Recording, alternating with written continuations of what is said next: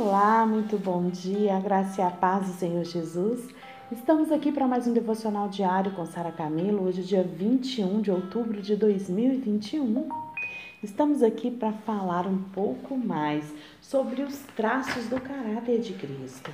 Nos últimos devocionais, falamos sobre a humildade, que é a base do traço do caráter de Cristo.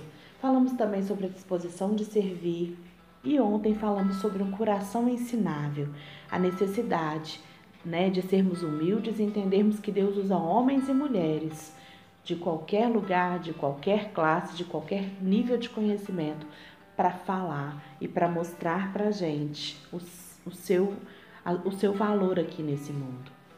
E hoje nós vamos falar do quarto traço do caráter de Cristo e último, tá? Que é a submissão. A cruz trabalhará em você na forma como lida e encara a autoridade. É verdade. Não há ninguém que tenha problemas com a figura e a posição de autoridade. Todos nós temos problemas, não existe ninguém que não tenha. Todos nós cobiçamos poder, reino e glória para servir o nosso próprio ego. Quando Deus ele estabeleceu que tudo estava disponível a Adão no Éden, menos o fruto da árvore do conhecimento do bem e do mal, ele estava, na verdade, restringindo e ensinando o princípio da autoridade para o homem. Sabia disso? Tudo lhe pertencia, menos aquela árvore. Mas por que Deus coloca então aquela árvore ali? Para servir de tentação ao homem? De forma alguma, queridos. Deus estava ensinando que há limites para nós. Há coisas que nós não vamos ter, que não nos pertence. Há fronteiras de perigo e a gente deve entender esse princípio. Era como se um pai chegasse para o filho e dissesse assim: Todas as gavetas aqui, meu filho, te pertencem. Tudo que está nessas gavetas aqui é seu. Todos os seus brinquedos, doces, biscoitos estão aqui. Tudo é seu. Agora, essa outra gaveta aqui, do outro lado, pertence ao papai são as minhas coisas, os meus documentos. E há também um revólver que nunca, jamais, em hipótese alguma, eu quero que você retire do lugar. Você entendeu, meu filho? O que estava no coração do pai ao estabelecer que há gavetas que são da criança, do filho, e gavetas que eram dele? O limite. E o que estava no coração de Deus quando ele estabelece né? É, que tem gavetas dele, tem gavetas que não é nossa. Como ele fez lá no Éden, a árvore, né? Estava ali o princípio de autoridade. Um pai não faz isso por maldade, né?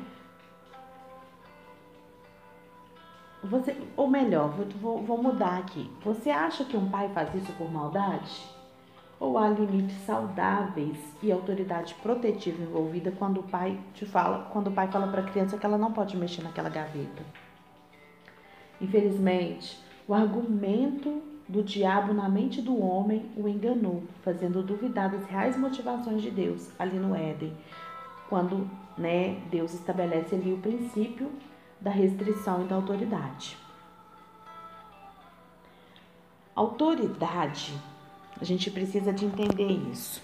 A autoridade nos protege, nos ensina, mas ao mesmo tempo também foi posta por Deus para nos restringir e nos ensinar a viver, a conviver, né, em comunidade de uma maneira saudável. A restrição causa segurança e sensação de espaço e de limite, mas a falta dela é o que causa muitos problemas em muitas pessoas. Você sabe que é fundamental para a sua saúde mental receber restrição desde criança? Você sabia que é importante para a criança ter limites? Sem isso, sem os limites que, que, né, que a, a vida impõe, que a gente, que como pais, nós ensinamos para os nossos filhos, como professores, nós ensinamos para os nossos alunos, sem isso a gente se torna despreparado para a vida. Por que você acha que Deus, ele põe um pai experiente na vida de um filho inexperiente? Por que, que será que Deus faz isso? Para guardá-lo de muitos perigos e da morte. As autoridades, meus queridos, são uma bênção em nossas vidas para nos proteger instruir e nos fazer crescer em sabedoria e experiência, e também para nos guardar. Mas infelizmente, quando a gente olha para né, o mundo hoje, a gente resiste né, às autoridades, a gente acha que são todas corruptas, que são todas é, é, que não vivem para nos proteger, mas a gente sabe que isso não é verdade. E a Bíblia diz que a gente deve orar pelas nossas autoridades, mesmo que elas não são aquilo que a gente espera, mas a gente deve orar por elas para que Deus use a vida delas para fazer a nossa segurança, para nos proteger. De qualquer forma, de qualquer forma, seja ela honesta, seja ela né, do jeito que for, a autoridade ela nos restringe, bloqueia, sabe? A gente não pode fazer tudo que a gente quer, porque a autoridade traz esse limite. E a gente não gosta disso, né? Vamos falar a verdade. O nosso ego não gosta de ouvir um não ou de ter a nossa vontade contrariada. Mas, no entanto, o primeiro ensino na vida de Jesus foi aprender a se submeter. Sabia disso? Em Hebreus 5,8 diz que ele aprendeu a obediência. Em Lucas 2, 41 e 51, diz que ele aprendeu a submissão sendo submisso aos seus pais. O primeiro grande teste na vida de um discípulo é a questão da autoridade, porque está implícito que o que se submete é inferior àquele que está na posição de autoridade. As pessoas, elas não gostam de tomar a cruz em relação a nenhuma autoridade. Isso exige renúncia do nosso orgulho, do desejo da gente ser reconhecido. É inevitável que venha confrontos quanto à autoridade na nossa vida, gente. Mas qual será a sua resposta quando essa questão de autoridade for envolvida? Nós, cristãos, temos que deixar a cruz nos tocar nessa questão de submissão, porque obediência é um princípio muito sério. Jesus, ele nos deu resposta tendo uma atitude de submissão. E tendo atitude de submissão, ele submeteu a menores. Alguém que ainda não foi tocado pela cruz, ele não está preparado para andar em equipe, para seguir ordens, para honrar sua liderança, né? e para participar de um, um projeto relevante que seja maior do que a sua própria agenda individualista. É a cruz que nos capacita a andar em harmonia com diferentes de nós em estilos diferentes e preferências distintas. Só podemos ter uma visão daquilo que é global e importante se a gente tirar os nossos olhos do nosso próprio umbigo egoísta, concorda? Por isso, gente, é tão crucial o ensino da revelação da cruz na edificação da igreja. Sem esse ensino, a igreja é como se fosse um jardim de infância de gente complicada, briguenta, que vive a morder uns aos outros. Por aí. Gente assim é incapaz de seguir, de ser contrariada ou mesmo de se aliançar a outros pela construção de algo maior. Quem nunca ouviu irmãos deixando a igreja? Quem nunca viu isso, gente? Quem nunca viu irmãos deixando a igreja anterior, né, profundamente ferido e se sentindo usado? É frequente essa reclamação. Eu estou deixando aquela igreja porque me usaram. E eu te digo que se você sempre orou a Deus buscando ser usado por Ele, o Senhor apenas atendeu a sua oração, você concorda? O problema é que nós não somos honestos, admitindo que o sentimento de sermos usados só acontece porque estávamos esperando algum tipo de lucro, de compensação ou de reconhecimento em troca do, da gente fazer a obra de Deus. O veredito disso é muito claro. Não estávamos fazendo para o Senhor, ao contrário, trabalhávamos para nós mesmos. Por isso, o sentimento de frustração quando o pagamento não foi feito, a retribuição não foi dada e o lucro não existiu, vai aparecer. E a gente precisa ser trabalhado pela cruz de Cristo para finalmente aprender em paz e sem dramas, a viver debaixo de autoridade. A primeira autoridade que a gente conhece são os nossos pais.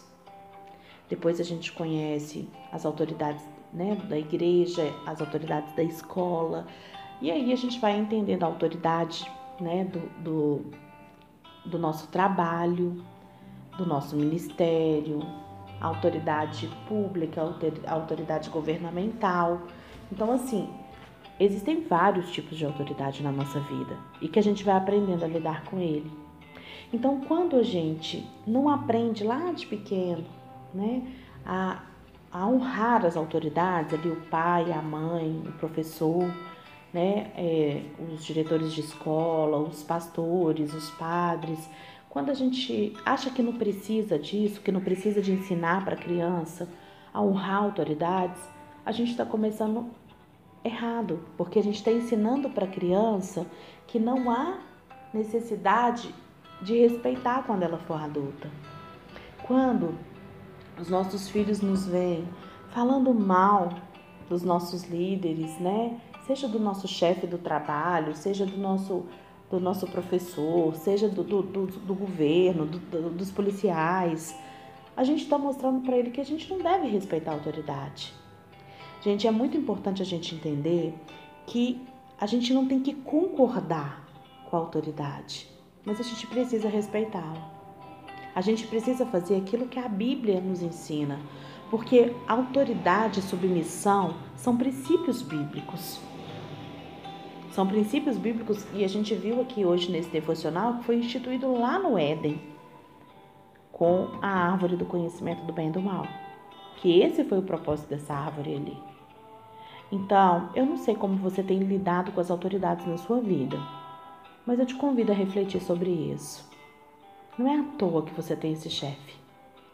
Não é à toa que você tem esse líder. Mas ao invés de você ficar é, desonrando, falando mal, sabe? Disponha-te a ser um, um, um, colaborador dele.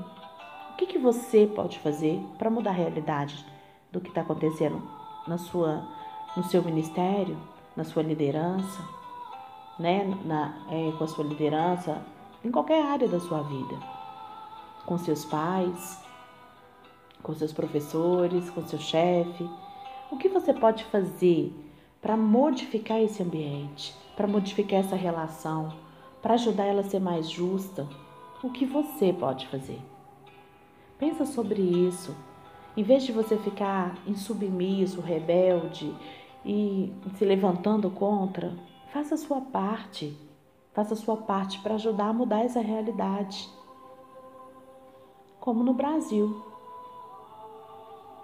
A mudança que o Brasil precisa, ela está nas suas mãos.